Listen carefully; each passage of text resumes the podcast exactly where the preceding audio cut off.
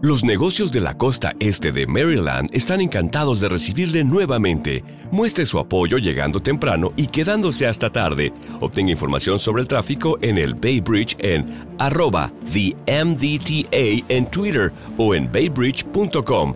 Para enterarse del tráfico en tiempo real, llame al 1877 Bay Span, o sea, 1877 229 7726.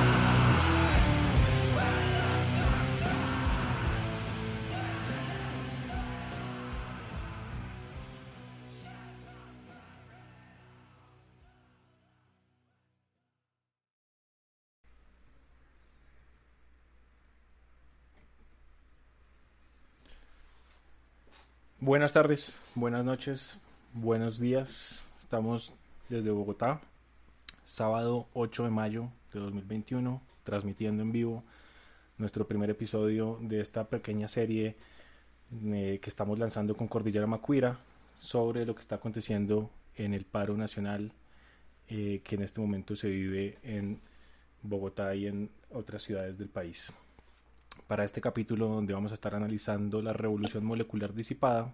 Damos la bienvenida a Miguel Castro y a María Elena Niño. ¿Cómo están chicos? Hola Juan, buenas noches, buenas tardes y buenas tardes para toda la gente que nos escucha. Bienvenidos y bienvenidas.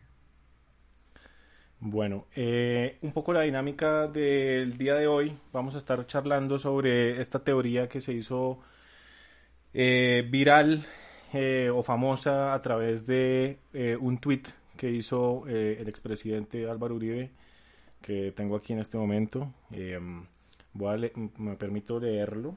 Voy a decir que enumeró cinco puntos que para él eran importantes en el marco del paro, un tweet que hizo el 3 de mayo, hace cinco días. Fortalecer Fuerzas Armadas debilitadas al igualarlas con terroristas, La Habana y JEP y con narrativa para anular su accionar eh, legítimo.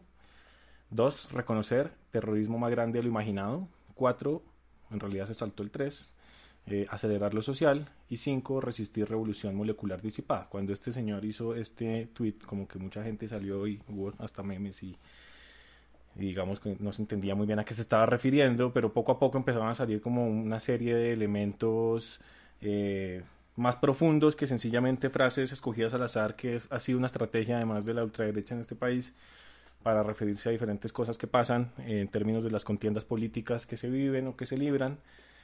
Y eh, esto eh, es importante porque eh, de alguna forma asocia a una persona con la de la que pues, vamos a estar hablando, que es Alexis López, que es un entomólogo líder del movimiento Patria Nueva Sociedad en Chile, pero es pues, que es un movimiento, digamos, de ultraderecha, es un líder neonazi. Y este señor digamos que desde el 2000 apareció como en la palestra pública en Chile y como en diferentes eh, lugares del territorio latinoamericano. Eh, hay una hay una entrevista que hizo Juan Pablo Figueroa, que es un periodista chileno, donde cuenta cómo fue ir a entrevistarlo a su casa. Me voy a permitir leer rápidamente el fragmento para de alguna forma situar dónde nos estamos parando para analizar esto. Abro comillas, alrededor de la mesa la misma que sirvió la noche anterior como estudio radial, hay dos estantes negros, de cinco pisos cada uno, llenos de libros y revistas. Entre ellos se pueden notar textos como Mi lucha, Neonazis en España, Cachorros del fascismo, Derrota mundial, Semitismo y antisemitismo, El judío internacional, La escritura y la psicología de los pueblos, El bestiario de Tolkien, Plantas altoandinas y dos tomos de la revista chilena de entomología. Sobre uno de esos estantes hay cuatro fotos en blanco y negro y muy bien enmarcadas. Son líderes nacionalistas, como Jorge Pratt. La principal corresponde al Führer original, al Hitler. Esto eh, salió, pues digamos, de la entrevista de Juan Pablo Figueroa. Y lo que sucede con Alexis López, como ya seguramente ha sido difundido por otros medios o por medios, pues en nuestro país, medios alternativos sobre todo, eh, es que Alexis López hizo parte de dos foros que se libraron o que se, realizaron en Colombia, en la Universidad eh, Nueva Granada, la Universidad Militar Nueva Granada, donde vino a dar cátedra y digamos a instruir sobre qué es esto de la revolución molecular disipada. Entonces, eh, voy a realmente el objetivo de este podcast o de este espacio de conversación es em, no quedarnos tanto en la definición, porque ya, o la explicación de qué pasa, igual la voy a hacer, sino en poder extraer algunos eh, elementos Em, digamos, de la teoría para analizarlos a la luz pues, de las opiniones de María Elena, de Miguel y de mi persona. Eh, entonces, pues lo que voy a hacer es más o menos explicar muy cortamente lo que, de lo que trata este, esta teoría o estas, no sé, bueno, pseudoteoría. Eh, aparece desde un lenguaje académico como una teoría que explica la contemporaneidad de movimientos sociales y pues puntualmente de la protesta social. Eh, está asociada digamos, directamente con un plan que es más grande, rayando en la conspiración y en, dinámicas conspiracionistas, eh, y que está, digamos, marcada por desarrollarse de una manera atómica, ¿sí? basada aparentemente en un juego que se llama Go, un juego chino, milenario, eh, es un juego de mesa donde supuestamente, pues, digamos que logra explicar eh, la forma en la que se distribuyen y, se agencian y se desarrollan los poderes que, que, buscan de alguna forma eh, desestabilizar el poder a través del vandalismo o el uso de la violencia. Las características principales de, este, de esta teoría o de este, esta dinámica de revolución molecular disipada es que no existe una estructura jerárquica.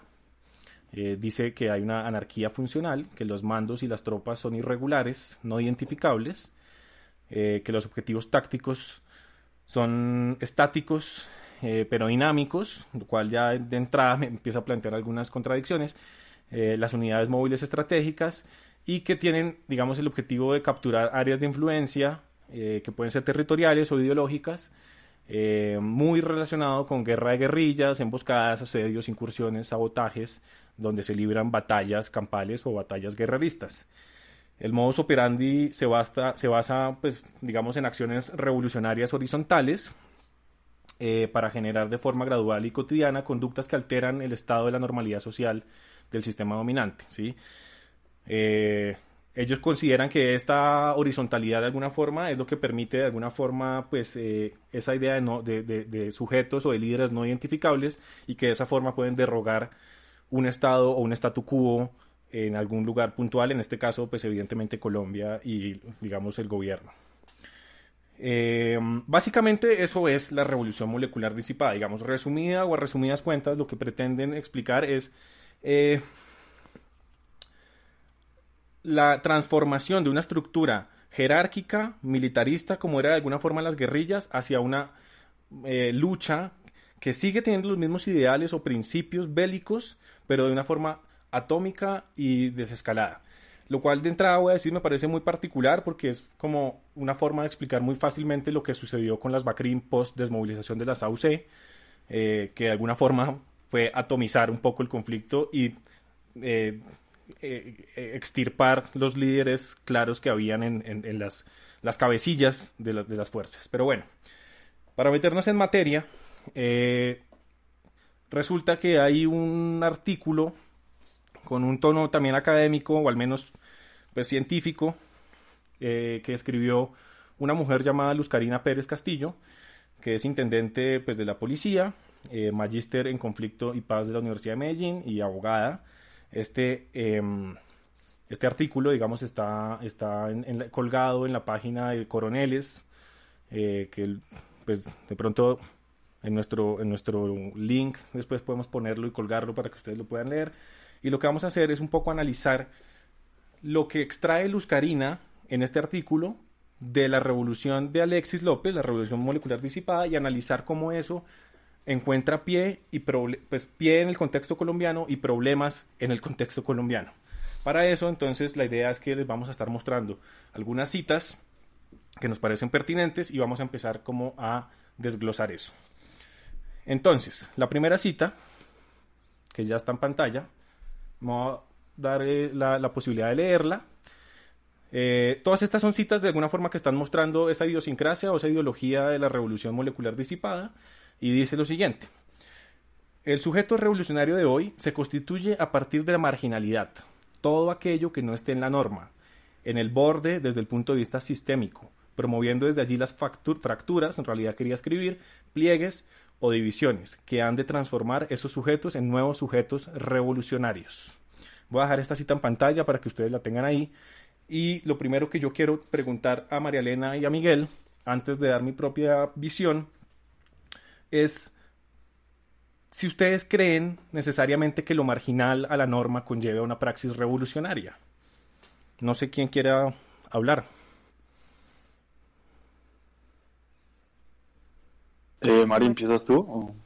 Pues digamos que es una pregunta bien compleja, porque yo siento justamente que aquí hay una generalización muy fuerte. Digamos, yo diría, que el artículo, que por cierto se titula Revolución Molecular Disipada, explicación sociopolítica de nuestra violencia urbana, mm, que ahorita, como ya comentó Juan, pues va a compartirse el link para que ustedes puedan observarlo con mayor detenimiento. Siento que, a mi juicio, eh, es un artículo más de opinión, aunque tenga pretensiones aparentemente rigurosas y científicas. Eh, ¿Por qué lo digo? Porque em, ella cuando precisa, por ejemplo, que la revolución molecular disipada eh, parte de una estrategia parecida al juego Go, que ya lo contaba Juan, que es básicamente un ataque de extremos a centro.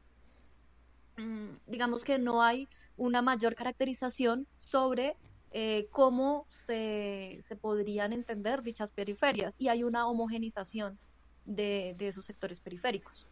Entonces, el hecho de que las personas tengan algún tipo de condición subalterna, si se le puede decir de esta manera, eh, particularmente personas que son de sectores sociales pobres, eso ya los hace potencialmente parte de ese plan de revolución molecular disipada, es decir, lo equipara a la categoría de vándalo.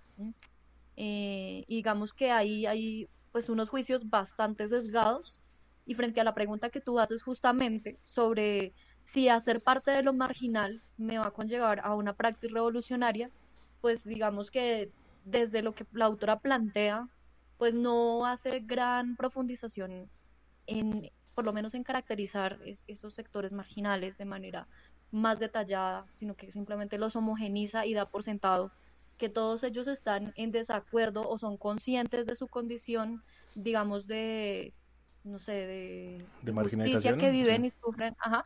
Es decir, claro, es decir, no todas las personas que pertenecen a, a este sector marginal, pues necesariamente van a ser conscientes que están eh, bajo unas relaciones de poder o, de opresión. Pero entonces para la autora, el hecho de que ya las personas pertenezcan a, a sectores, digamos, marginales, automáticamente pues ya los hace eh, parte de una lucha revolucionaria. Creo que es una visión muy sesgada desde mi punto de vista. Sí, yo de hecho yo coincido en, pensar que, se entiende lo marginal como un suceso absolutamente estático, ¿sí? como si fuera una, una piedra, una condición natural de diferentes sectores o, o, una, una circunstancia, digamos, de la sociedad que sencillamente tiene una población marginal absolutamente desprovista de una historicidad y una responsabilidad que también, digamos, de lo que implica el centro, ¿no? O sea, lo que implica la responsabilidad del centro. A, mí eso me parece que eso permite, eh, de hecho, favorecer, al ser tan estático, favorece los mecanismos de odio de las Fuerzas Armadas en el marco de una protesta. De acuerdo, sí, es, es la estigmatización, ¿no? Y también siento el desconocimiento de las identidades diversas que, que pueden existir en esos sectores marginales. Miguel, sí, yo creo que sí, yo creo que pues el concepto de lo marginal en principio está como de alguna forma bien planteado, pues porque es como un uso tradicional del sentido de la palabra, como de, de lo marginal, como estando al margen, como de un centro, eh, pero no creo que el ser marginal constituya realmente ser un sujeto revolucionario inmediatamente. Quizás haya como una potencia revolucionaria en quien está como bajo esta condición de marginalidad, pero esa potencia no, no siempre se alcanza o no, no siempre se, se realiza, ¿no? Mm, yo creo que el sujeto revolucionario siempre está más bien como sujeto a una condición de opresión. Em, pues no sé, creo que pensar el sujeto revolucionario atañe precisamente a esta condición de opresión, pero yo creo que la praxis revolucionaria es lo que le da eh, como como sentido a, la idea del sujeto revolucionario.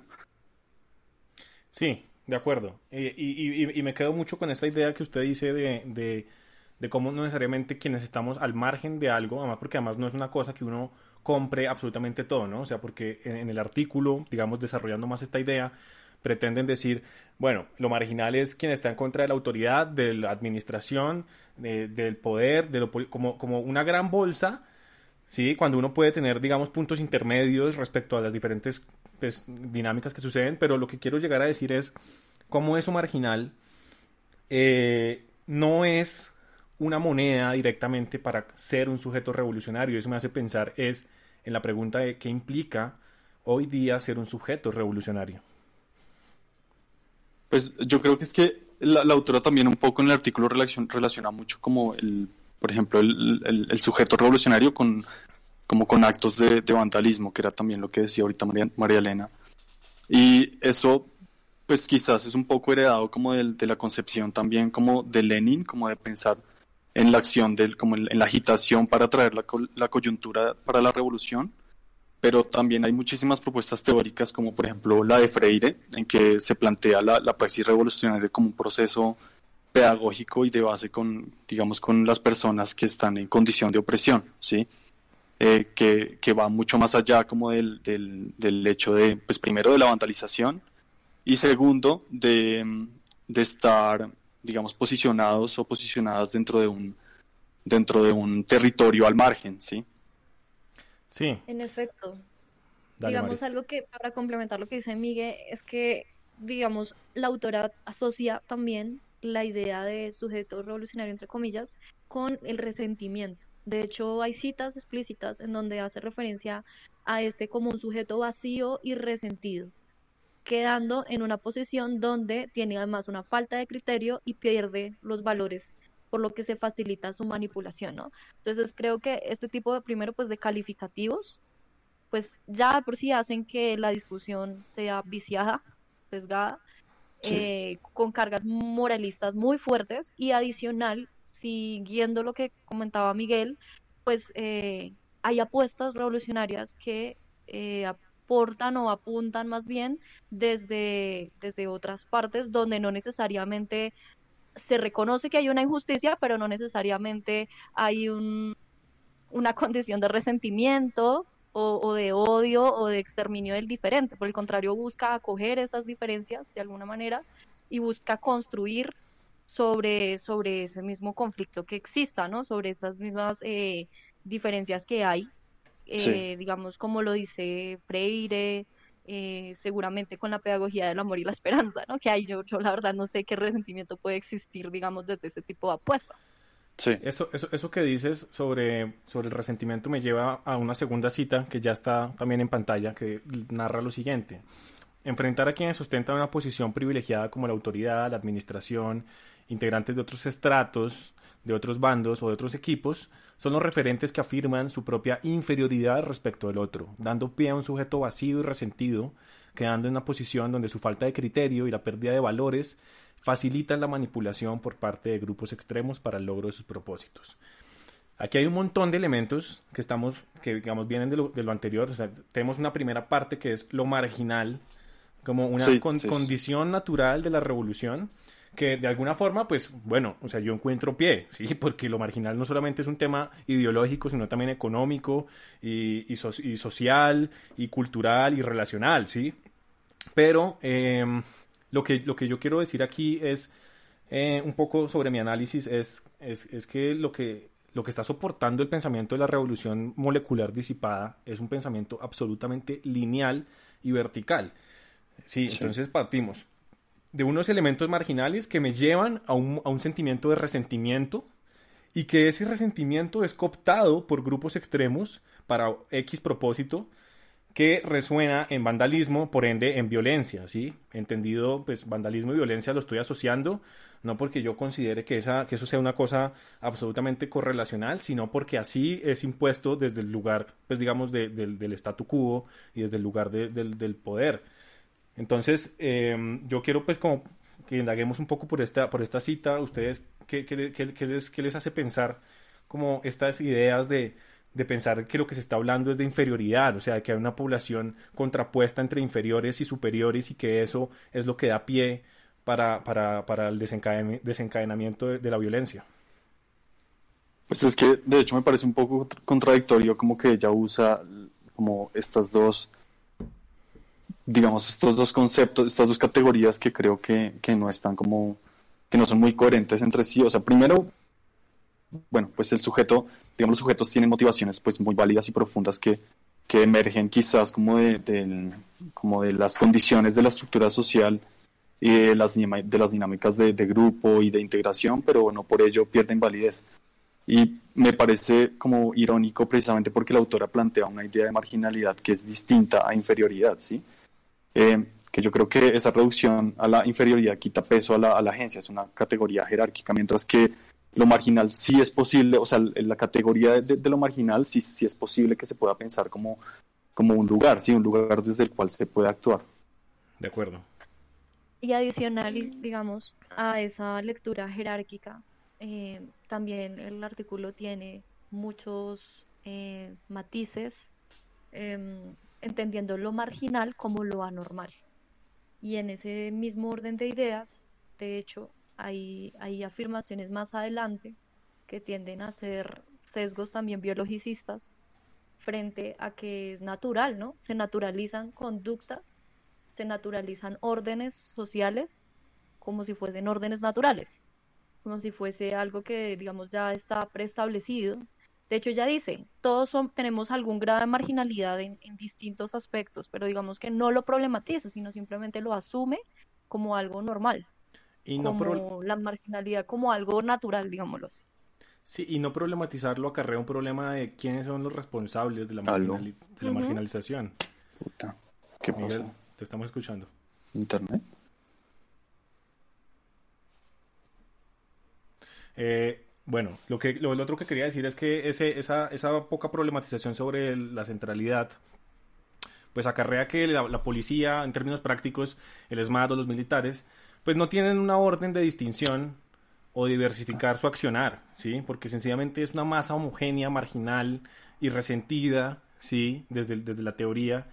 que hace que, que, que, la, la, violencia eh, sea absolutamente operativa a través pues, de las armas y evidentemente de la confrontación desigual, que es algo muy importante decirlo en estos temas y es que no podemos igualar y poner del mismo lugar eh, a las Fuerzas Armadas, a las Fuerzas del Orden o a las Fuerzas de Autoridad respecto a la protesta por más, eh, usando, abro comillas, vándala que sea, ¿sí? abro comillas sobre, sobre esa expresión. Em, eso me parece que es problemático y aquí yo voy a decir algo y es que en ese desarrollo hay algo que parece que es muy loco y es que eh, hay una hay una creencia de que el que protesta es absolutamente irreflexivo, ¿sí? Porque entonces volvamos a la línea. Lo marginal, el resentimiento y la violencia. Pero esa violencia no es una violencia natural. No es una violencia de la insatisfacción del ciudadano o la ciudadana que está incómoda por, por, sus derechos o por la vulneración de sus derechos o por las circunstancias de salud o por las circunstancias de educación o lo que sea, ¿sí? Sino que necesariamente es cooptada por otras oscuras, ¿sí? Una idea del oscurantismo, ¿sí? Que, que además pues tiene mucho la ultraderecha en nuestro país, em, eh, pues digamos pie, ¿sí? Y, y, lo que termina sucediendo es que al tú decir que el manifestante o la manifestante es irreflexiva y sencillamente está resentida y sencillamente se siente inferior, ¿sí? Lo que estás haciéndole es extirpándole unos derechos fundamentales que no solamente tienen que ver necesariamente con el derecho a protesta, que ya se ha hablado mucho al respecto, sino con la capacidad crítica ciudadana de las personas que podemos pensarnos un país y pensarnos las cosas que están pasando y, las cosas que se están desarrollando de forma bien, mal o regular. Y sencillamente es una violencia, es como si fuéramos unos agentes robóticos de pues, eh, que, estamos sirviendo para, para un fin. E, eso, es, esa, esa, esa reflexión me queda mucho sobre esta, sobre esta cita. Es como el despojo de, la agencia de, los sujetos, ¿no? Es decir, son, son simplemente manipulados y actúan bajo manipulaciones y bajo instrucciones de terceros, pero no tienen una agencia propia, no tienen autonomía per se. Que eso también se asocia con la idea de caos eh, dentro de, de hecho, más adelante supongo que se, que se ampliará esa reflexión, pero digamos hay una visión de anarquía totalmente equivocada, entendiéndola como caos, pero no como agencia y como formas de, si se quiere, no sé, autogobierno y de, y de, organización desde la propia capacidad política que cada sujeto tiene. Es un desconocimiento absoluto a eso también. De acuerdo. Sí, de hecho, de hecho, como eh, en cuanto a lo que Juan decía, eh, sobre las, digamos, como que se piensa como la existencia como unas fuerzas oscuras. Eh, la autora, de hecho, plantea como que esas fuerzas oscuras quieren sembrar unas divisiones sobre las cuales eh, crear como, digamos, identidades que puedan agrupar como a los sujetos potencialmente revolucionarios, ¿sí? Entonces, como que, pero a la vez, pues voy a leer como un una cita también del, del, artículo que tiene que ver con eso, que dice, todos ocupamos de alguna manera márgenes de exclusión por estratificación social, género, nivel académico, en fin, sin que ello signifique anormalidad y en consecuencia me transforme en un sujeto revolucionario. Identificarnos a partir del, del disgusto aprendido para unirnos a partir de visiones sistémicas para efectos de oposición y, violencia no mejoran las situaciones. Mm, o sea, yo creo que ahí, bueno, pues ella se refiere a las divisiones sistemáticas, o bueno, sistémicas, em, que justifican la acción de los, los, sujetos revolucionarios. Yo creo que esas, esas eh, divisiones no existen para vivir simplemente, o sea, de alguna forma sí, sí están presentes, sino que son divisiones que se expresan estructural y materialmente, ¿sí? O brechas, digamos, entre, entre em, digamos, comunidades y grupos. No es, no, es, no es como de simple suerte que existan personas en condiciones de miseria y de explotación y que por esa simple suerte deban vivir como en, en esas condiciones toda su vida. Existe una estructura económica que más bien potencia la existencia de esas condiciones. Mm, es verdad que, digamos que la cercanía a lo marginal no signifique ser, precisamente, esto también conecta con, con lo anterior, no signifique ser como, digamos, un sujeto revolucionario, porque el, pues el, revolución, el sujeto revolucionario existe y esto, digamos que a partir de, de una conciencia, se da a partir de una conciencia de estas condiciones como una conciencia, por ejemplo, de clase em, o de, género. Mm, la autora dice que los privilegios no constituyen una normalidad y precisamente esta percepción eh, que muestra del, de, lo normal, de la normalización, del, flujo normal eh, de la vida. Es como una normalización de la explotación y de las, de las desigualdades como en la conciencia de las personas que viven esa normalidad, ¿sí? O sea, creo que, que un principio crítico surge precisamente de cuestionar la existencia de esos privilegios. De acuerdo. Que es un poco cuando tú te atreves a denotar que hay una otredad, pues de alguna forma también te estás situando, aun cuando no te caracterizas. Y, y eso genera unas relaciones dialécticas que en nuestro caso, evidentemente, pues siguiendo lo que usted está diciendo, son relaciones pues desiguales y de poder y de violencia. En tanto, ella dice que el privilegio no es una circunstancia por la cual preocuparse o por la cual tener que reflexionar, que es algo además que María Fernanda Cabal dice eh, abiertamente, ¿no? Para ella, eh, tener cuatro hijas eh, la, la, equipara a una mujer madre, cabeza de familia que vive en zonas periféricas de Bogotá, que tiene cinco o seis hijos, porque sencillamente son cuatro, ¿sí? Un tema incluso hasta, hasta loco, ¿no? Pero, pero bueno, y, y sobre eso... Hay algo que también me queda muy importante para poder pasar a la siguiente diapositiva, que ya la pongo en pantalla. la voy a leer primero. Eh, se viene presentando una multitud empujada a pelear sus guerras. Bajo los intereses de movimientos ocultos, tras la palabra indicada, una serie de fuerzas vivientes que demuestran cómo la creatividad, el deseo, el relego, las utopías o la experiencia vivida pueden ser aprovechadas por el vandalismo. ¿Sí? Y aquí me quiero quedar con precisamente en lo que usted estaba cuestionando de cómo emerge lo marginal o cómo, o cómo uno se da cuenta de las relaciones marginales eh, problemáticas que existen, ¿sí? Y es, eh, yo genuinamente creo en la espontaneidad, ¿sí? Y aquí aparentemente cualquier ápice de espontaneidad como creatividad, deseo, relego, utopías, la, idea de la utopía, ¿sí? Pues es sencillamente cooptado nuevamente por un vandalismo porque sí, ¿sí? Es como, eh, lo que quiero decir es que en qué momento realmente, según las Fuerzas Armadas, según, según el poder, eh, hay espacio para demostrar estas cosas de una forma aparentemente legítima. ¿Cómo reivindicamos la utopía social dentro de una estructura como la revolución molecular disipada que cada día teoriza y violenta la libertad y la espontaneidad inherente? ¿Cómo podemos reivindicar la utopía y el destello de la creatividad que pasa en las marchas o, o de la gente que está pensando que quiere transformar su país? ¿Cómo podemos reivindicar eso según ustedes? Mm, pues, pues yo creo que primero eh, hay que ver cómo, la, utopía, cómo la, la, teoriza la revolución molecular disipada y es como, como, a ver, como una especie como de mundo ideal que de alguna forma está prescrito o preestructurado por las fuerzas oscuras o las fuerzas ocultas que están detrás como de estos estallidos sociales de alguna forma. Pero, pero, pero digamos que la concepción es como un mundo prescrito, ¿sí? preestablecido e ideal, ¿sí?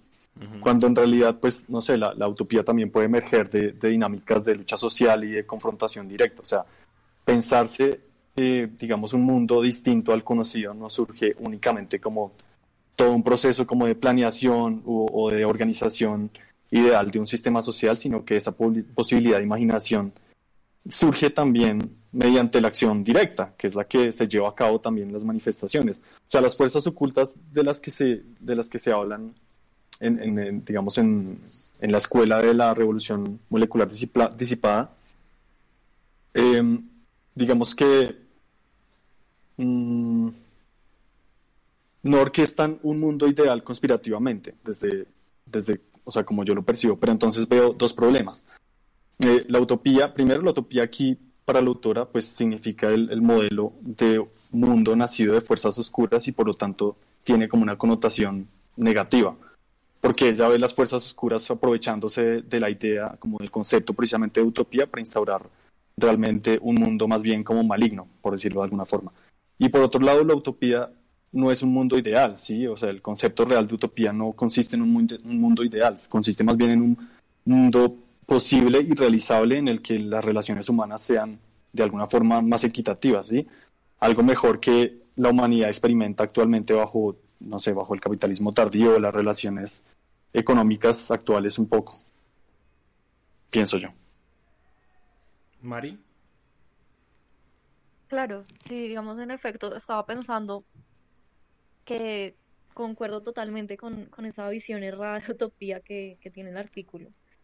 Y que siento que también eh, el hecho de pensar que la utopía significa entonces em, el vandalismo eh, o más bien el uso de la violencia como forma de lucha, pues también robustece pues el, la, digamos, la, el fortalece y robustece el uso de la fuerza, el monopolio de la fuerza que el Estado es el único que puede ejercer, ¿no? Es decir, como que, eh, digamos, es una tesis muy de beber, pero en efecto sí es importante pensarla y es cómo el Estado se legitima siendo el único que puede utilizar la violencia y en el único que se le puede dar eh, visto bueno por su uso, a diferencia de sectores que que vean en la violencia una apuesta también política, ¿no? Es decir, se tiende a pensar que el manifestante, el vándalo, es una persona además que es salvaje o que no tiene una capacidad de raciocinio en lo que está haciendo, ¿no?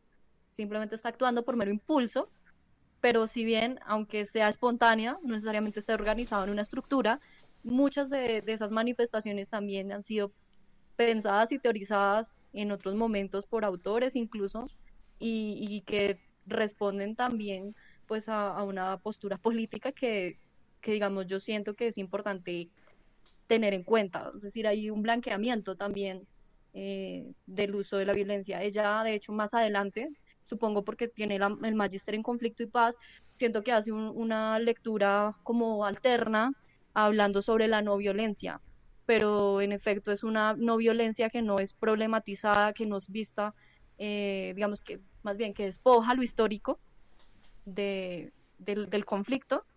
Entonces, como todos vivimos en, paz y amor y en armonía, ¿no? Pero no hay eh, un análisis profundo de esos conflictos que suceden y, siento que ahí nuevamente se cae, eh, pues no sé, como en, en, ese sesgo. Y es que básicamente sentir que hay posibilidad de mundos posibles eh, pues entonces solo se puede manifestar es por medio del, impulso salvaje animal de la violencia que es irracional y en ese sentido se deslegitima pensar eh, otra forma de, sociedad. Yo, yo me quiero quedar con yo me quiero quedar con esa palabra que dices de, blanque, de blanqueamiento, de lo blanqueado de la historia y de la utopía, porque yo tengo dos ideas muy centrales aquí que quiero comunicar o decir. Una es esa, o sea, el curso de historia se blanquea cuando tú sencillamente dices que cualquier aparición o expresión que provenga de un lugar, eh, digamos, bueno, volviendo a la palabra marginal o, de un lugar contestatario, sencillamente ha sido cooptado, es vandálico y es irracional. Cuando haces eso, blanqueas la historia, cualquier historia, de cualquier país, de cualquier comunidad, de cualquier lugar, porque literalmente, o sea, está superando bajo una lógica conspiracionista absolutamente clara. Es decir, pongamos un ejemplo. O sea, la revolución, la, la, la, mm, la, ¿qué? La, perdón, la, el caldor, la, la, conquista independentista de este país, ¿no? Bueno, yo soy de los que piensa que no nos independizamos nunca, pero digamos que sí. Digamos que hace 200 años nos independizamos. Y entonces, ¿ahí qué pasó? Ahí quién estaba cooptando eh, esos intereses de los criollos sobre la, sobre la realeza, pues sobre los reales, pues, eh, ¿era un tema azaroso? ¿Era un tema aleatorio? ¿O era un tema premeditado, oculto, cooptado por intereses de las fuerzas de dónde? ¿Sí? Eh, eh, siento que es, una, es un uroboros, o sea, se muerde la propia cola porque es absolutamente funcional para poder ahorita hablar de la agenda política de comunismo, marxismo, castrochavismo, ¿sí? Total, sí. Pero pero desde un punto de vista de revisionismo histórico, se cae solo, ¿sí? Se cae absolutamente solo. Es absolutamente débil pensar que el mundo y que, y que la insatisfacción social, que ahorita vamos a hablar a través de una frase súper polémica sobre lo que es el estallido social, es sencillamente algo que, que, que, que no se puede legitimar. Y, lo, y, la otra idea que quiero decir muy concretamente es, em, ¿quién da la cabida para que exista un movimiento de oposición o revolucionario, si se quiere, legítimo. ¿Sí? ¿quién, ¿quién tiene que decirlo? ¿Tiene que decir Uribe? ¿Lo tiene que decir el poder? Pero ¿cómo el poder va a legitimar algo que es antipoder, de alguna forma?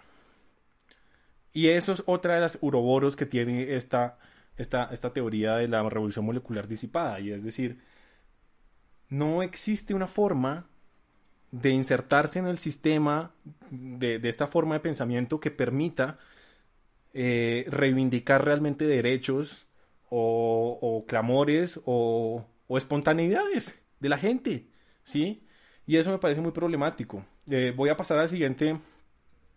A la siguiente... Espera, otra cosita, otra cosita que quiero agregar y es como que ahorita que usted está hablando precisamente como del, del también las, las narrativas históricas nacionales eh, con lo, digamos, con, todo el proceso independentista también es, es, pues digamos como que es, ese proceso sí se legitima, así como también se legitima eh, o se legitimó en algún momento como el estallido también social de, estudiantes en, en, Venezuela, ¿no? Como desde, desde el Centro Democrático sí se legitimó como ese proceso, eh, o se, se entendió como ese proceso como algo realmente legítimo, ¿sí? Em, y no se le otorgó, digamos que no se, le, no se le quitó la agencia como si está ocurriendo en este momento con, con el proceso de las manifestaciones, el proceso del paro, ¿sí? Y ahí se, em, y ahí se visibiliza la brutalidad policial. Exactamente. Ahí, ahí, sí, ahí, sí, ahí sí cabe. Exactamente. Eh, y a, propósito de eso, entonces aquí hablemos de, de, un poco de ese tema. Dice la cita, ya se las pongo en pantalla, a las personas que están siguiendo, que a propósito aprovecho para decir que si hay comentarios o preguntas o sugerencias, pues eh, estamos pendientes del chat de este en vivo en Instagram. Y dice, expropiarse del respeto para apropiarse de la violencia es otra expresión de subversión, tan homólogo como la anulación del sistema legal vigente y sus estructuras de poder, para reemplazarlo por un modelo de estructura horizontal.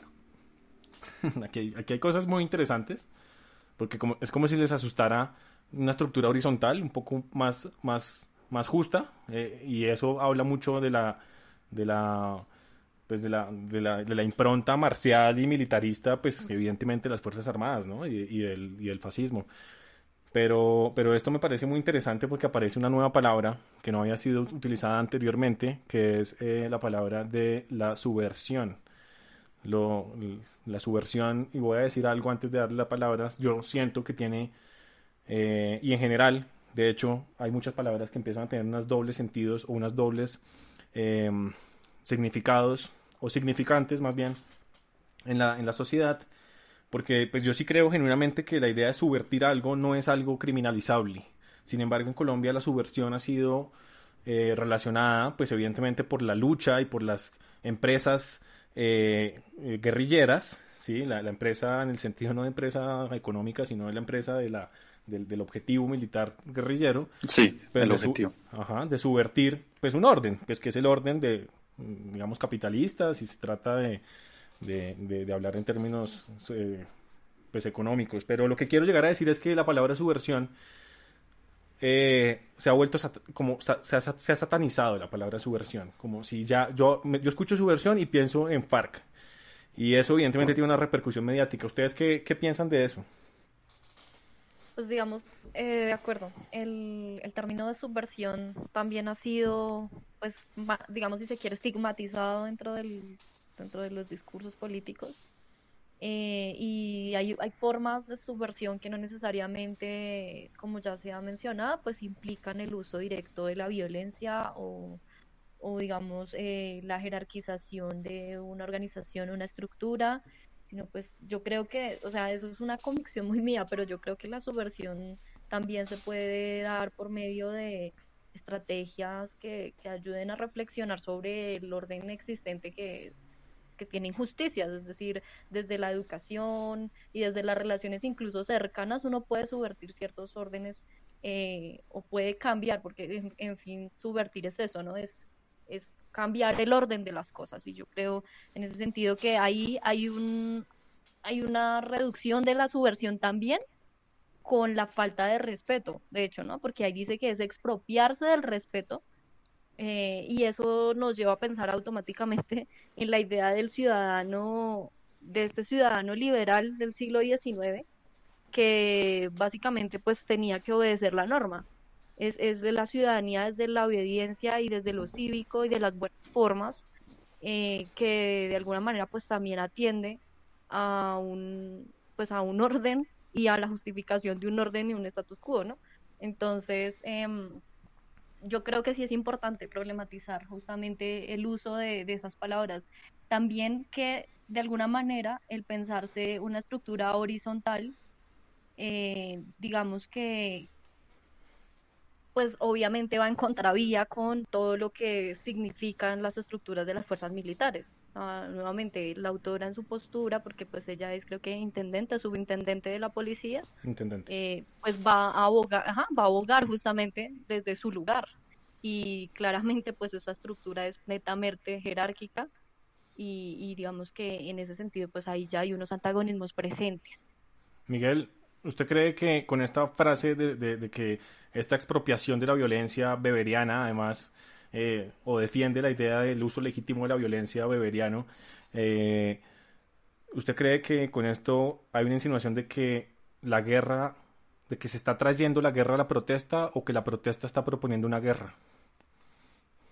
Pues, a ver, yo creo que si vemos el, contexto de guerra en Colombia, como que los estallidos de insurgencia no tienen mucho que ver, como los estallidos de insurgencia, por ejemplo, urbanos, no tienen mucho que ver con la guerra como, como la conocemos nosotros, o sea, porque es que además una guerra no es una confrontación entre policías armados y, y civiles con piedras, ¿sí?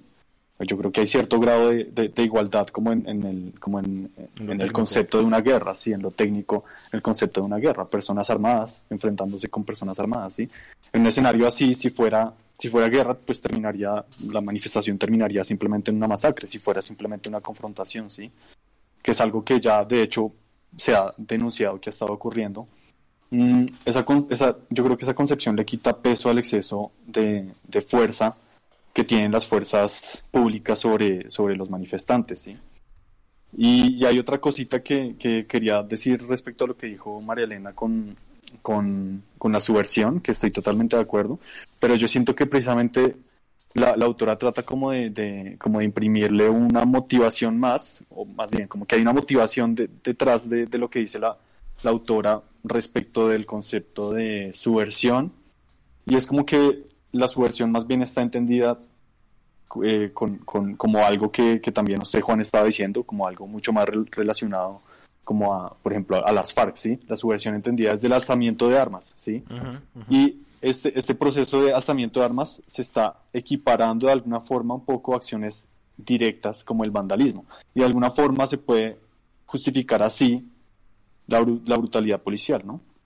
Entonces, como yo lo siento, la violencia siempre requiere instrumentos. Entonces, eh, creo que las movilizaciones o los pequeños, de pronto, actos de violencia, también entre comillas, como contra la, propiedad privada, no representan eh, como tal, no expresan como tal el concepto de, violencia en el sentido tradicional de, la palabra, o sea, como un, como un instrumento, sino como una expresión espontánea también. O sea, esto significa que, digamos que mm, lo que ella denomina vandalismo no es solamente un instrumento sino también se puede concebir un poco como un fin en sí mismo. O sea, es lo que precisamente el anarquismo denomina como la acción directa.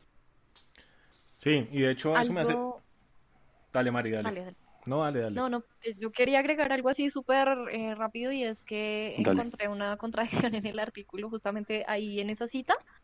Se habla de, mm, pues, de cómo esta revolución molecular disipada busca eh, anular una estructura también institucional, ¿no? Como que quiere poner en jaque eh, la institucionalidad y el Estado de Derecho que básicamente pues está regulado por leyes y por normas, que nuevamente como que eso me lleva a pensar en ese Estado nacional del siglo XIX, además, homogenizante como el solo y, normativo como el solo.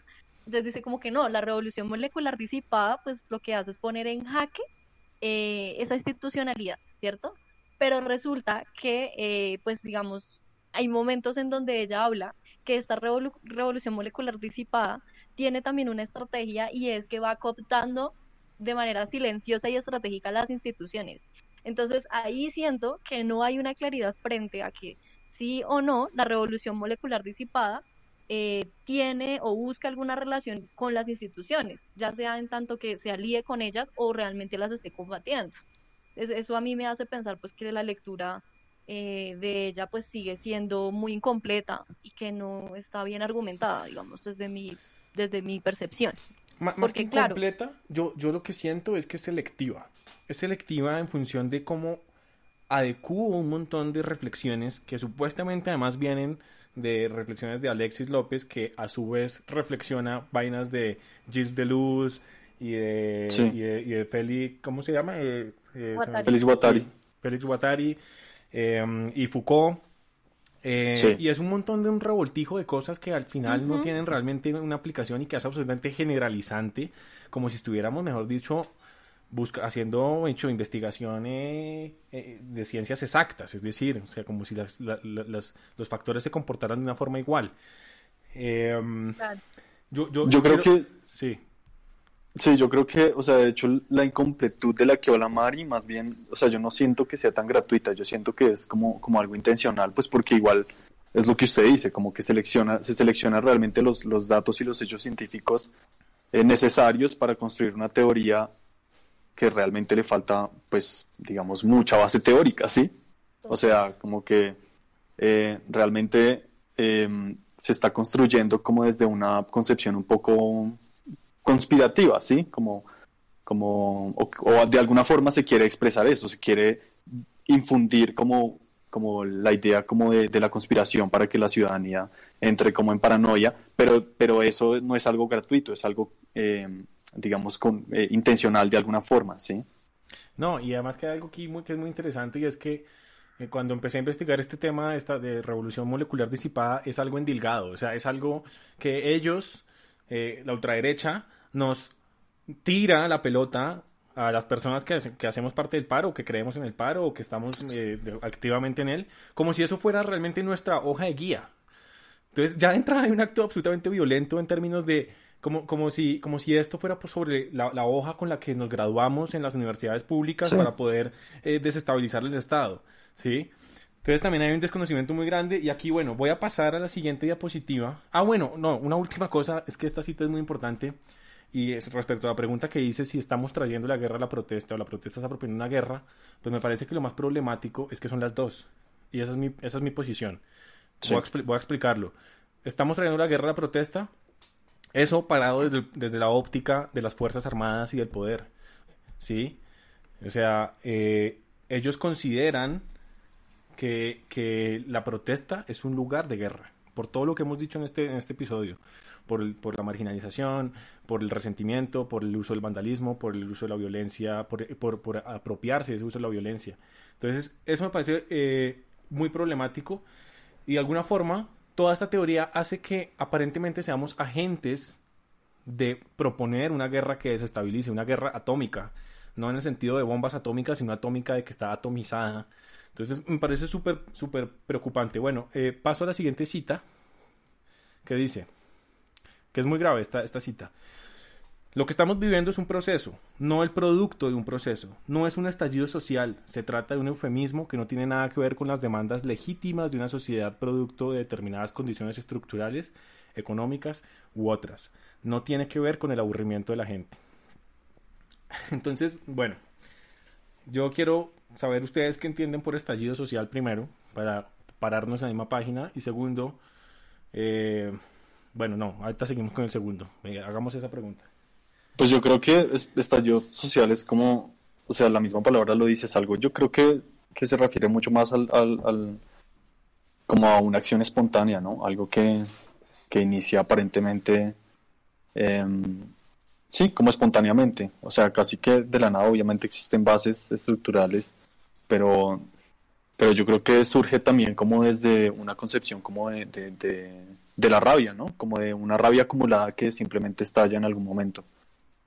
Espontáneo. Sí, digamos, sí digamos que yo siento también que el estallido social apela a una represión, a una represión, es decir, como que se han venido reprimiendo, digamos, esas sensaciones de rabia y hay, una situación de injusticia que de alguna manera se ha venido tolerando, se ha venido como resistiendo y hay un punto en el cual pues eh, sucede ese momento como de catarsis, si se quiere, y aparece entonces eh, un sentimiento, yo siento también de, digna rabia, pero entonces también eso se asocia directamente cuando pues, yo siento que esa ha sido la lectura que se le ha dado en artículos como este y en los medios oficiales de comunicación, que el estallido se asocia directamente, pues como es rabia, pues se asocia directamente con la irracionalidad, nuevamente, con el uso de la violencia, el vandalismo y, digamos todas estas estrategias para, pues para quitarle legitimidad. Total. Eso, eso es lo que dice la, cita que estás leyendo finalmente. No, y es eso, o sea, ¿dónde, ¿dónde pongo la piedra de la protesta legítima según esta teoría? ¿Dónde está? ¿Dónde puedo encontrar un resquicio, una ventana, una pequeña abertura para decir, ah, esta sí, esta sí es, esta sí es válida? ¿Dónde? Sí. No existe porque en toda la organización lógica de esta teoría, revolución molecular disipada, está diseñada para que eso no exista precisamente. Y ahí es donde yo digo que esta frase refleja uno de los fines o los objetivos centrales de la revolución molecular disipada. Eh, bueno, vuelvo y digo, como de, la, de la derecha hablando sobre esto, que es aniquilar la retórica de estallido social, aniquilar la espontaneidad de la sociedad, aniquilar la posibilidad de que la gente sencillamente se empute y salga a las calles a destruir todo porque está emputada, porque es que no es un tema de la pandemia o de la reforma tributaria, sino que eso es una gota que derrama un caldero de años y años de violencia, de opresión, de marginalización, de, de, de, de mm, se me olvidó la palabra que iba a decir, de, de corrupción, perdón, etcétera. Lo cual, cualquiera que sea el, detonante, ¿sí? Hablar de detonante. Entonces, ¿dónde encontramos quién tiene que decir, ah, esto sí es legítimo? Porque en la, en la frase dice, se trata de un eufemismo que no tiene que ver con las demandas legítimas de una sociedad. ¿Sí? O sea, esto es lo que me genera, esto me parece a mí que es bestial. Eh, ¿Qué ibas a decir, Miki?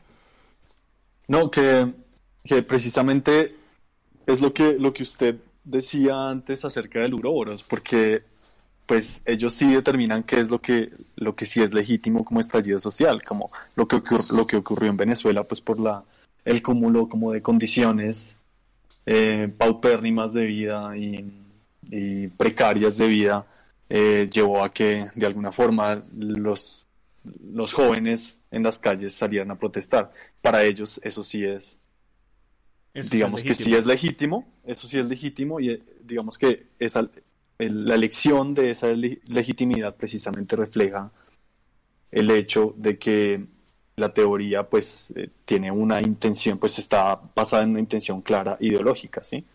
Mm, pues bueno, otra cosa que quería decir es que igual pues la emergencia de las fuerzas sociales que pues que está ocurriendo ahorita en, en, las calles y en las carreteras de, de, Colombia no tiene, digamos que no surge eh, por un proceso cuyo impulso nace de fuerzas funestas, ocultas, que es algo que la autora quiere como un poco eh, dar a entender eh, con una agenda determinada. No se trata tampoco de un proceso que estén llevando a cabo como organizaciones que consideran la movilización social como, como uno de sus pasos únicamente para la consecución de, como de objetivos como establecidos previamente, eh, sino que se trata más bien de algo que no pierde un elemento fundamental también de lo que estábamos diciendo, espontaneidad, que es lo que refiere precisamente al, al, estallido social. Y me gustaría eh, señalar dos cosas respecto a eso. Pues una es eh, algo,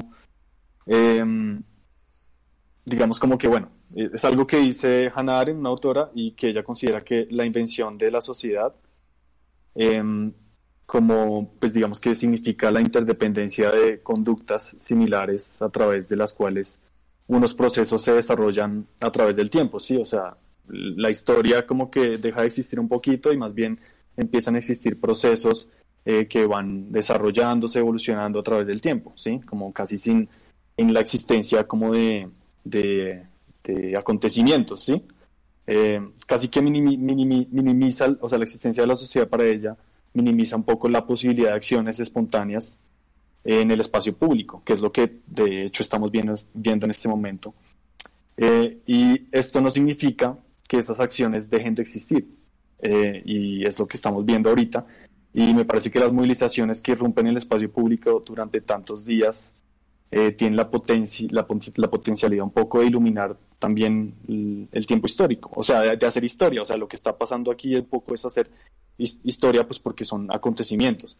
Y creo que mantener también como esa concepción histórica en el análisis es también fundamental, sobre todo para lo que quiero decir, y es que la autora casi que olvida eh, que en la historia contemporánea los ejemplos de procesos revolucionarios exitosos son casi nulos. O sea, eso de pensarse como un proceso lento que está, digamos que está eh, premeditado y que hace parte como toda una agenda, eh, eso de pensarse de que, de que Petro realmente es el que le está pagando a los manifestantes para que salgan a, marchar y que eh, salen cada cierto tiempo para conseguir finalmente derogar este orden de, de cosas, es como, como pensar que, que la agencia y la, espontaneidad en las, los, estallidos sociales no existe, ¿sí? Em, es difícil como pensarse precisamente como una realidad fuera de esta y precisamente por eso es tan difícil eh, como tomarse muy en serio esa idea de, un proceso que llevan a cabo unas organizaciones ocultas eh, por medio de algunos pasos que son los estallidos sociales eh, supuestamente espontáneos, que, pero que realmente no lo son, ¿sí? Sí, sí, sí, de acuerdo. Y también pensaba, eh, digamos, nuevamente como traigo esa idea y es em, pensar que las desigualdades son naturales, ¿no? Entonces como que ese es el orden de las cosas y eso no va a cambiar nunca. Eh, digamos que es una visión que no solo está en este artículo, sino de hecho María Fernanda Cabal su página tiene también una opinión sobre la revolución molecular disipada. Y pues quiero leer esta frase muy corta que ella dice. Entonces dice, como tenemos la certeza que abrir la puerta al, y entre comillas pone diálogo social, aumenta la inversión, ah, perdón, sí, afecta la inversión privada. Pues es evidente que jamás se logrará satisfacer la demanda de todos. Claro, entonces básicamente dice que estas inconformidades, que de hecho aquí también en la cita se hablan como, como reclamos que no son legítimos. Aquí también lo dice, básicamente, como que eso no, no, igual, como que son inconformidades que siempre van a estar, porque así naturalmente somos los seres humanos, nunca vamos a estar conformes y eso jamás se va a satisfacer. Además que habla que el diálogo social, o sea, perjudica la inversión privada. Entonces es unas, unas afirmaciones supremamente, no sé cómo llamarlas, o sea, no, pues yo creo que agregar claro no puede ser voy a agregar a eso eh, la, la, frase que tenemos acá abajo de el insurrecto le te quita la tranquilidad, la seguridad y la paz. ¿Sí? Así, abro comillas, cierro comillas. El insurrecto te quita la tranquilidad, la seguridad y la paz.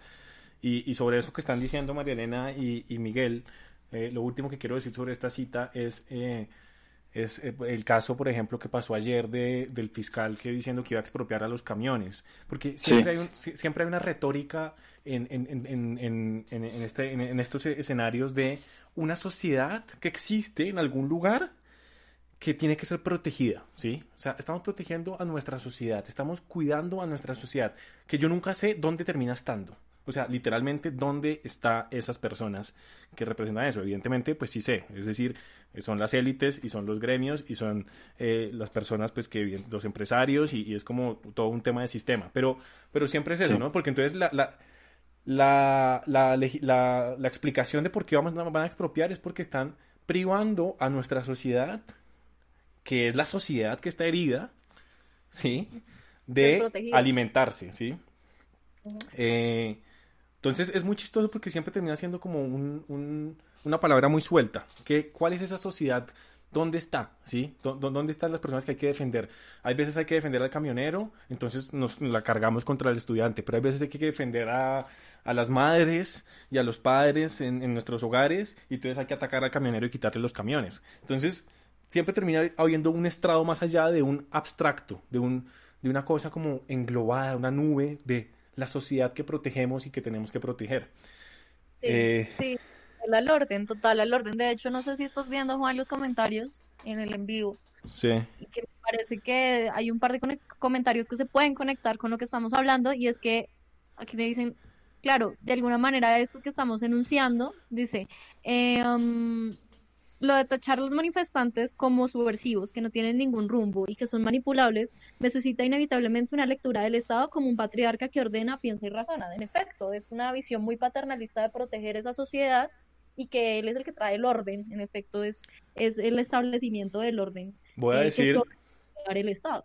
Voy a decir que no es paternalista, sino es gamonal. Eh, ok, de acuerdo. Eh, por, la repercusión en la perspectiva colombiana, sí, claro. Exacto, en la perspectiva colombiana es una es un estado gamonal, ¿sí? Que administra eh, como si fuera el ubérrimo a toda Colombia. Pero bueno, no quiero quedarme como con estas cosas, quiero avanzar a la siguiente cita. ¿Qué dice? Ya faltan pocas, en realidad faltan solamente dos citas más y acabamos este episodio de análisis. Esto refiriéndose a estas piedras al juego que hablamos al comienzo, el juego Go sobre el que está supuestamente basada la revolución molecular disipada, dice, en las piedras no se identifican mandos o jerarquías, salvo su color. Todas las guerrillas urbanas son iguales o parecidas, incluso sin marcas en sus ropas. Las unidades móviles son estratégicas porque se apoderan de áreas sensibles y trascendentales, estaciones o paraderos, zonas comerciales, periferia de universidades. Entonces, dos cosas aquí para preguntar y para charlar. Uno, se, nos está igualando nuevamente la contienda, eh, digamos, antisubversiva y militar de nuestra historia de conflicto armado con la protesta. Y dos, cómo entender eh, y, cómo situar también este debate sobre la ocupación de espacios públicos, la ocupación de la calle que al parecer ahora resultó que también la podemos debatir. O sea, entonces, ¿por dónde marchamos? ¿Por las aceras? Respetando para que las otras personas puedan movilizarse. Eh, dejo esas dos ideas. ¿Qué, piensan ustedes, chicos? Eh, sí, esta idea de, por dónde marchamos me, me, recordó un montón lo del ministro de Defensa diciendo que, que iba a crear un protestador.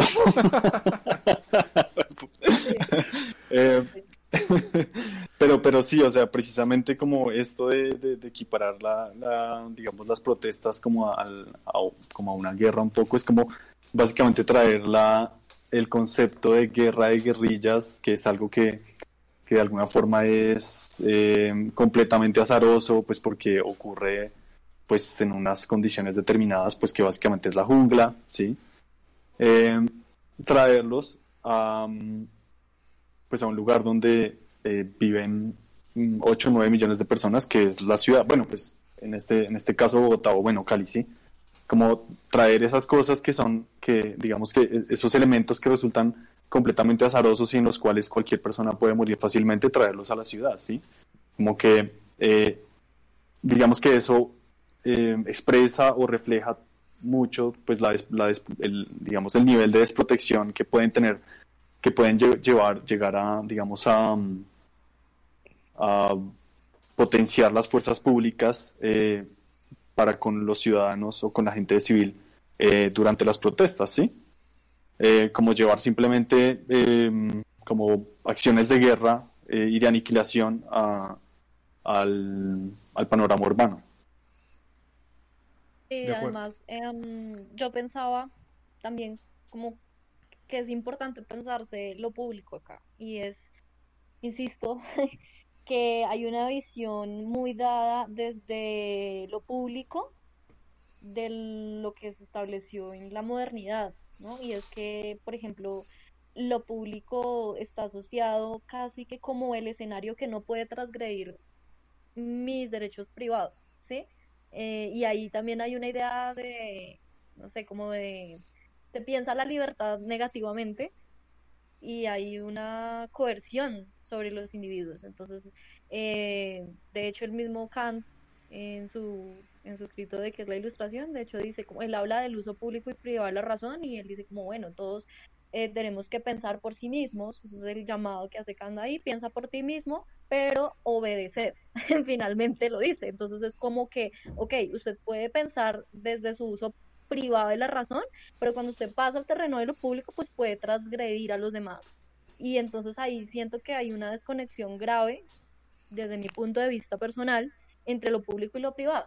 Porque entonces como que lo público es un escenario que no puede ser ese, no puede ser un problematizado, no puede generar polémica y no puede dar discusiones políticas, sino que simplemente pues lo público es el escenario nuevamente blanqueado, donde es de todos, pero es de todos solo en, en, el sentido utilitarista del espacio sin llegar a reflexionar sobre, sobre la agencia que produce y que además cuando una persona sale y se para en una vía pública, pues está transgrediendo los derechos de cada sujeto individual y los derechos privados de cada quien. Es una desconexión muy fuerte desde ahí. También frente a, ese, a esa cita, creo que es muy, o sea, es muy diciente que ella dice que todas las guerrillas urbanas son iguales. Nuevamente homogeniza y me parece además vergonzosa esa, esa afirmación porque no hay una investigación realmente sobre la diversidad de repertorios de violencia y de actores, entendiendo además que pues estas protestas que estamos viviendo hoy, este paro nacional, no es una cosa del 2019 ni este año, es toda una historia del conflicto armado que nos pesa en la espalda como país y que se sustenta también en unas dinámicas de larga duración. Aquí, aquí hay algo que dice alguien en, en el chat eh, del en vivo, dice, también se está atribuyendo un sentido insurgente al hecho de habitar la periferia y participar en procesos políticos o populares. Aquí en el sur muchas personas han sido encarceladas y asesinadas por esa consideración, que tenía mucho que ver con precisamente lo, que hablamos al comienzo de lo marginal y que en este caso de lo público y de lo que dice Mari, eh, pues a mí me parece que, que acerca un montón eh, a una tiranía militar, ¿sí? Eh, porque se está dos cosas se está igualando la protesta con el con la, con la con el conflicto con la confrontación de guerrillas uno y dos con esta idea ¿sí? Que, que el espacio público es conquistado en vez de es compartido. O sea, la retórica es que es conquistado, ¿sí? Ellos nos conquistan los paraderos, las estaciones, las zonas comerciales, la calle, no sé qué. Y nosotros tenemos que reaccionar como Fuerzas Armadas a eso porque nos venimos de un discurso que nos ha igualado piedra tras piedra que la protesta es equiparable a la confrontación guerrillera que no es el propósito de este espacio, no vamos a analizar eso, eso tiene sus otros bemoles y sus otras aristas, pero dejémoslo así, ¿sí? Entonces me parece que acerca es una tiranía militar. Entonces, ¿qué va a pasar en 10 años si esto coge fuerza? El espacio público, hay que pedir permiso para el espacio público, va a haber un protestódromo de verdad. ¿Sí? Estas son cosas problemáticas gigantes y que yo al comienzo decía en otra cita, el gran riesgo que hay sobre ese void, ese, esa, esa, extirpación de, de valores ciudadanos que, que, les decía, pues aquí también. Si yo no puedo habitar el espacio público, pues también me están extirpando en un escenario controlado y controlado por quién que tiene armas en qué manos, ¿sí? mi habitabilidad del espacio público, sea periférico o sea central, porque esto pasa, como dice el compañero, en el sur, claro, de mayor medida, porque hay también unos relatos ahí también de poder y de opresión históricos que les permite a las fuerzas controlar esto de una forma más, más fácil, pero también sucede en los acorralamientos en la, en la Plaza de Bolívar, en las cuatro esquinas. Yo estuve en marchas donde las cuatro esquinas bloqueadas y gasear a todo el mundo, ¿sí? Sí. Eh, eso es una estrategia militar, ¿sí? Y, no, y, y, es importante entenderlo desde ese lugar. ¿Cómo es posible que nos están desarrinconando a nosotros, nos están emboscando a nosotros, ¿sí? A la protesta que está eh, enmarcada en un espacio público. Claro, es, es eh, no pensar en, que son civiles. De hecho, eso raya con el derecho internacional humanitario, ¿no? Sí, Las personas que están protestando son civiles, o sea, no es no, no son actores en igualdad de condiciones, como lo decía Miki hace un rato. O sea, es que una guerra tiene unos juegos también, y ni siquiera estamos en unos juegos de igualdad para llegar a decir que es que hay que combatir a, los protestantes. Y también lo que, lo que se dice en el chat, de acuerdo, en el sur, eh, yo siento que es donde se ha sufrido, y no solo en ese momento, en muchos otros... Eh, digamos, momentos de protesta social, la estigmatización de, del pobre, ¿no? De, de, la persona que es de los sectores populares, que de hecho aquí la autora también lo dice. Ella casi que dice que el hecho de estar en, en, la marginalidad, eso ya nos hace potencialmente criminales y vándalos. una afirmación aporofóbica hasta, hasta, los tuétanos, o sea, es una cosa muy responsable además. Abro comillas, dice, el hombre pobre está hambriento de poder y por ende quien despierta el conflicto. O sea, o sea, si tú le estás... En, si estás quiero, quiero replicar y volver a decir a las personas que de pronto se están conectando tarde o que están llegando, esto fueron dos eh, instrucciones en la Universidad Militar Nueva Granada a policías y, ejército para cómo contener las marchas. Entonces, la importancia de este espacio y que lo que estamos tratando de analizar es precisamente cuáles son esas, esas eh, esos vacíos y, esos, y, esas, y esas crisis que, que, de alguna forma puede detonar el entender que el hombre pobre está hambriento de poder y por ende es quien despierta el conflicto, que esto lo tenga en la cabeza en los policías, es absolutamente problemático. Sí, preocupante. Paso a la séptima y penúltima, no, y la, esta es la última, perdón, la última cita, ya para ir cerrando. Eh, dice, eh, momento, listo. La anarquía es un modelo estratégico que los revoltosos saben, pero no la dominan. Se prestan como peones porque se reúnen, se juntan para accionar y luego se disipan. Em, bueno, no sé.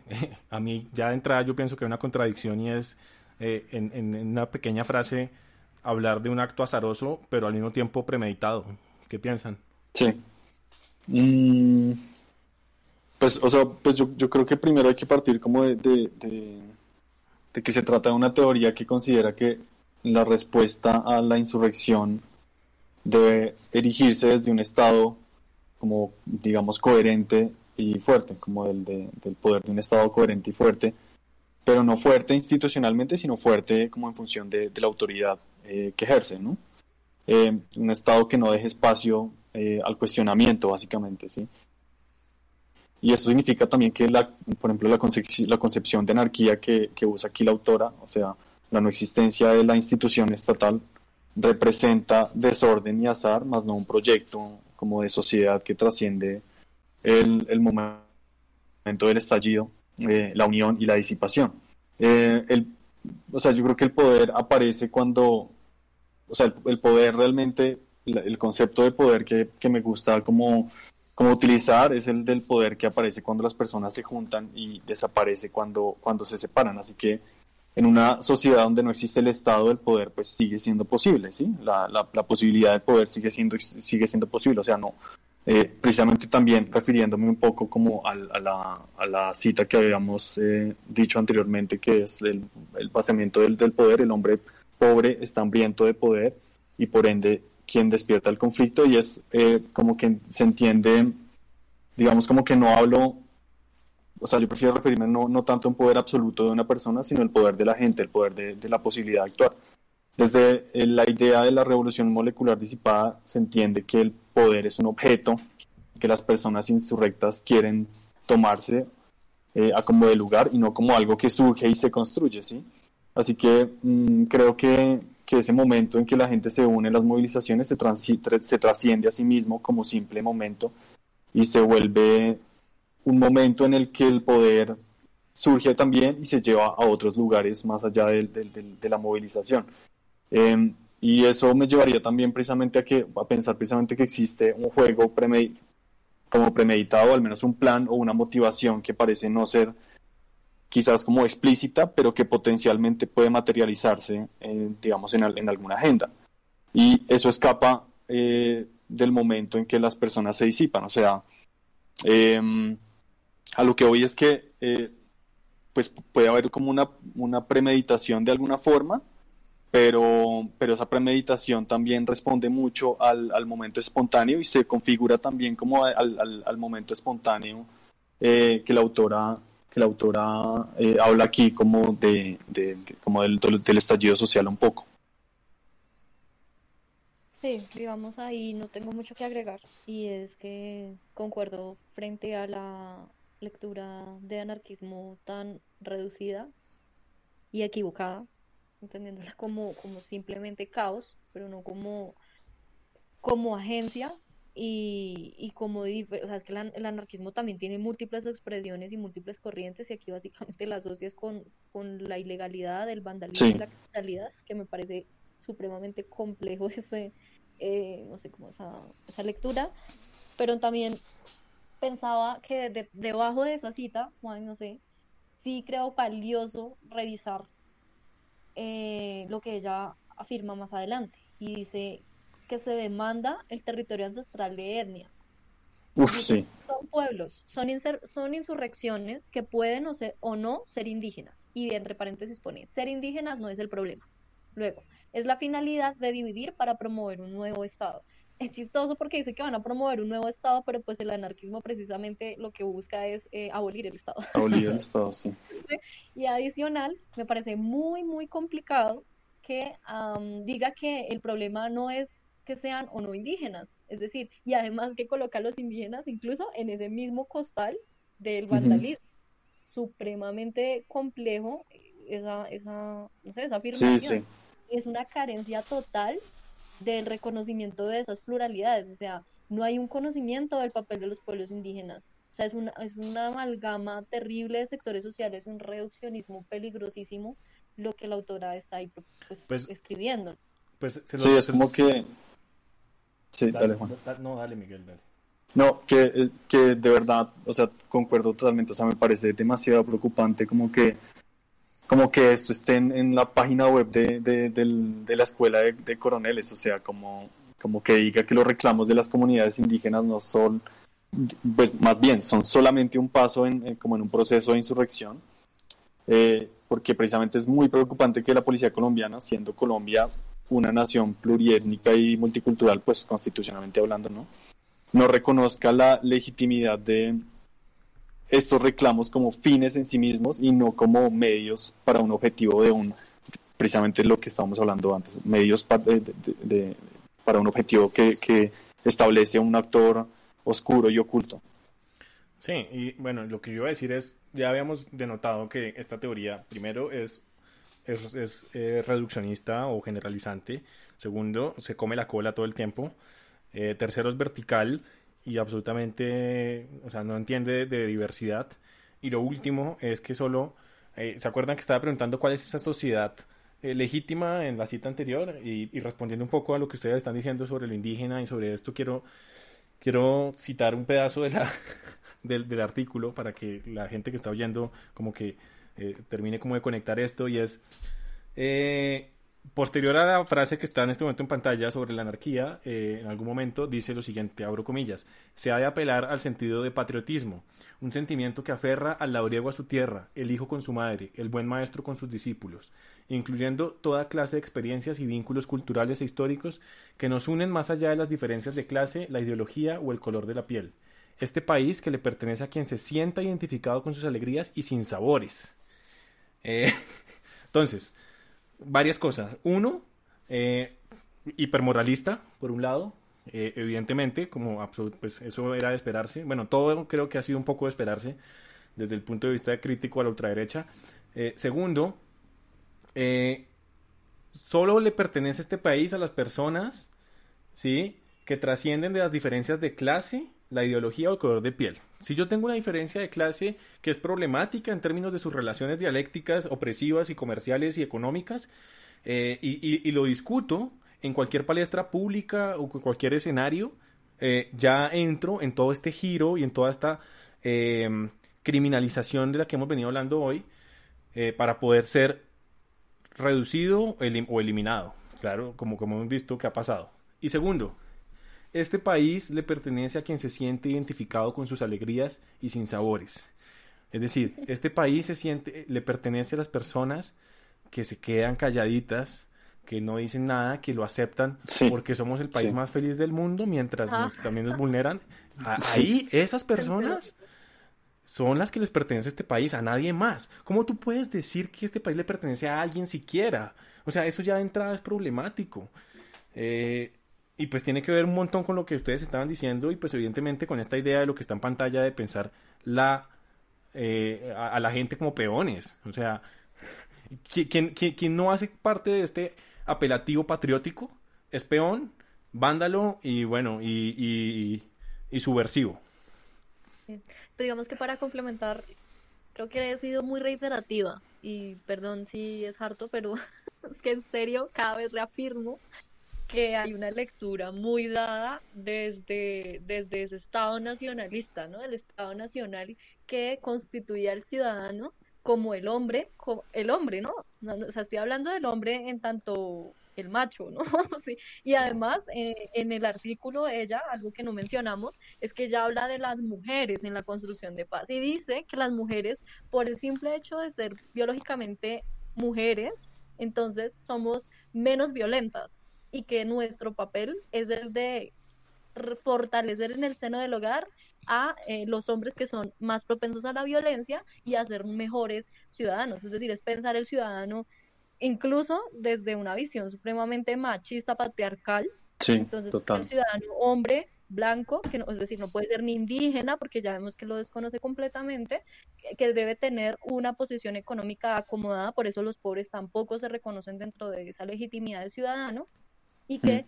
tiene una propiedad privada, ¿no? Entonces ahí también hay un, hay un elemento adicional, es decir, ahí es el, el, el reforzar el ciudadano como el letrado, el de las buenas formas, el que tiene buenas relaciones con su vecino y que adicional pues es un ejemplo, ¿no? Es el, es el pulcro, el ejemplar. Y entonces por eso el Estado está llamado al orden, al orden porque pues obviamente estas personas no, no representan ese ciudadano colombiano que es ejemplar y que es y además está supremamente moralizado, debe profesar unos valores. Entonces, yo digo que en conclusión, ya para cerrar esta, digamos, mi intervención, es eso, es el, el reafirmar, ese, ese artículo reafirma una idea de ciudadanía totalmente excluyente, decimonónica, eso es. sí, de acuerdo, totalmente. ¿Qué conclusión eh, puedes ir tomando para cerrar este episodio?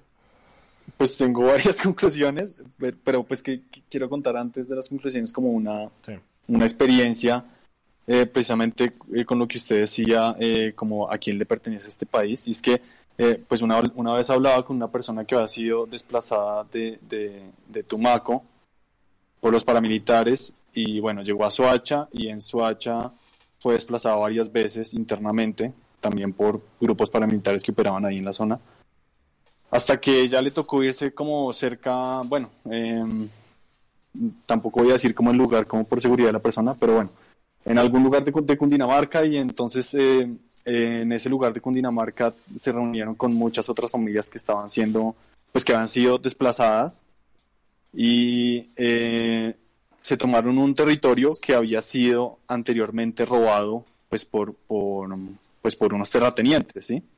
Eh, pues con esto que hacían de las titulaciones, bueno, todo eso, de las falsificaciones de firmas.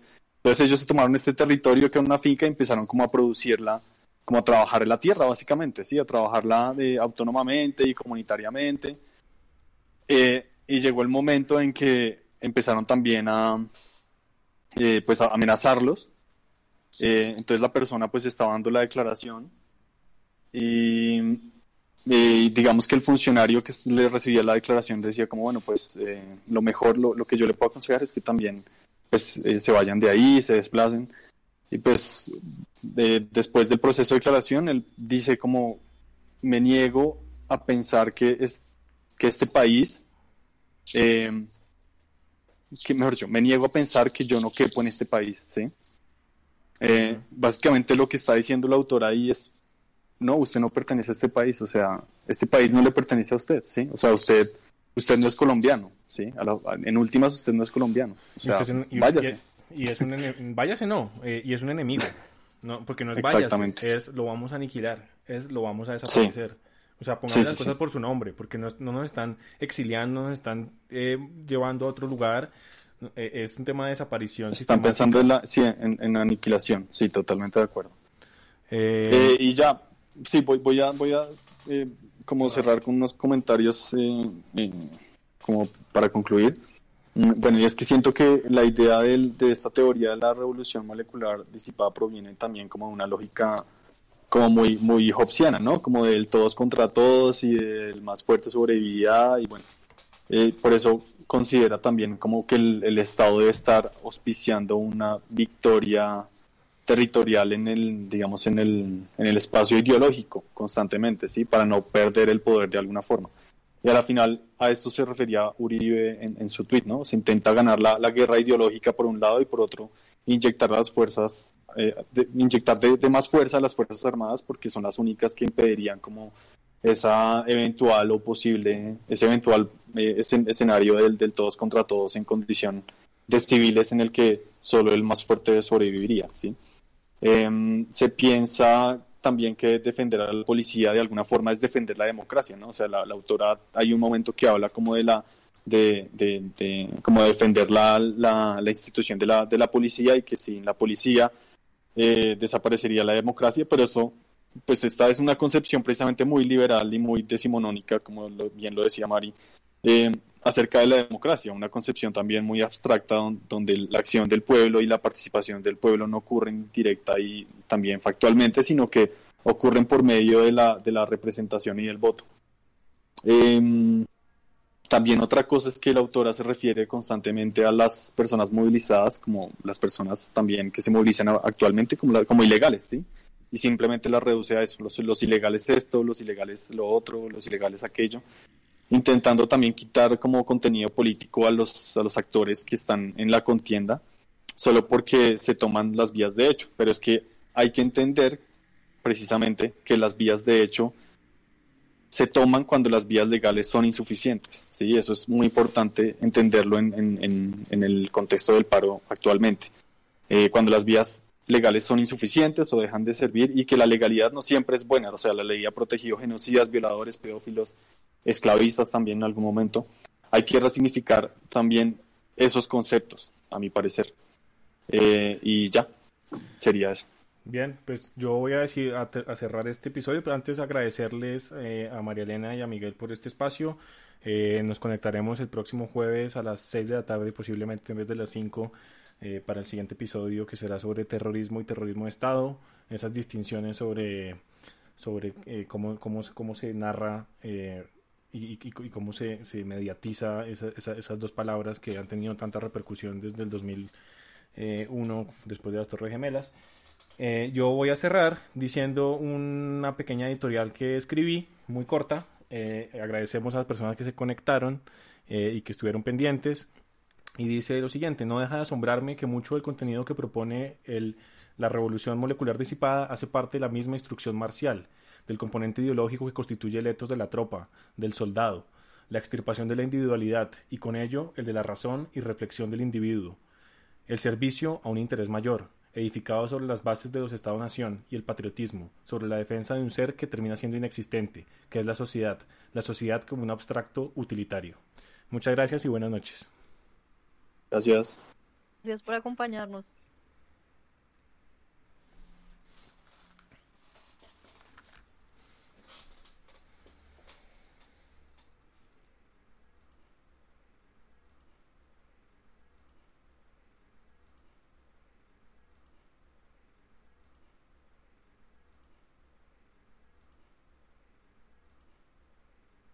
Te preocupas por tu familia, entonces ¿por qué darles solo huevos ordinarios cuando pueden disfrutar de lo mejor? Egglands Best, los únicos huevos con ese delicioso sabor fresco de granja, además de la mejor nutrición como 6 veces más vitamina D, 10 veces más vitamina E y 25% menos de grasa saturada, además de muchos otros nutrientes importantes. Así que ¿por qué no darles los mejores huevos? Porque la manera en que cuidas a tu familia no tiene nada de ordinario, solo Egglands Best. Mejor sabor, mejor nutrición, mejores huevos. Te preocupas por tu familia, entonces ¿por qué darles solo huevos ordinarios cuando pueden disfrutar de lo mejor? Egglands Best, los únicos huevos con ese delicioso sabor fresco de granja, además de la mejor nutrición como 6 veces más vitamina D, 10 veces más vitamina E y 25% menos de grasa saturada, además de muchos otros nutrientes importantes. Así que ¿por qué no darles los mejores huevos? Porque la manera en que cuidas a tu familia no tiene nada de ordinario, solo Egglands Best. Mejor sabor, mejor nutrición, mejores huevos.